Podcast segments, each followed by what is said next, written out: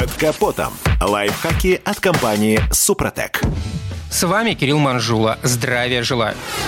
При осмотре подержанного автомобиля многие совершенно не уделяют внимания системе вентиляции Картера. Кто-то, как, например, я, и не догадывались о ее существовании. Между тем, неполадки в этой системе грозят обернуться серьезными проблемами для мотора в будущем. Если система вентиляции картерных газов забита грязью, то двигатель начинает буквально пучить.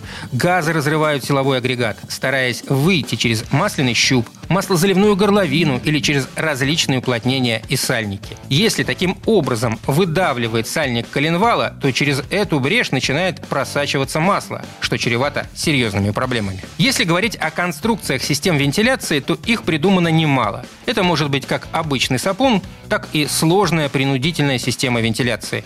У нее может быть два контура – редукционный клапан и насос. Так как чаще всего ломается клапан, то нужно знать, как оперативно проверить его работоспособность.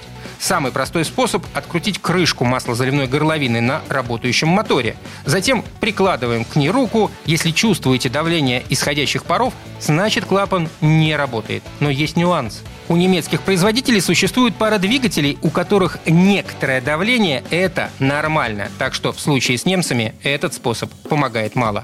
Есть и такое мнение, будто в исправном моторе крышка присасывается к горловине. Это так, но не всегда. Если присасывается слишком сильно, то клапан мог заклинить в открытом положении или у него порвалась мембрана. Для проверки лучше всего снять сами патрубки вентиляции, так как это сделать несложно, и осмотреть их внутренности. Если видна грязь и отложения, то клапан, скорее всего, тоже забит.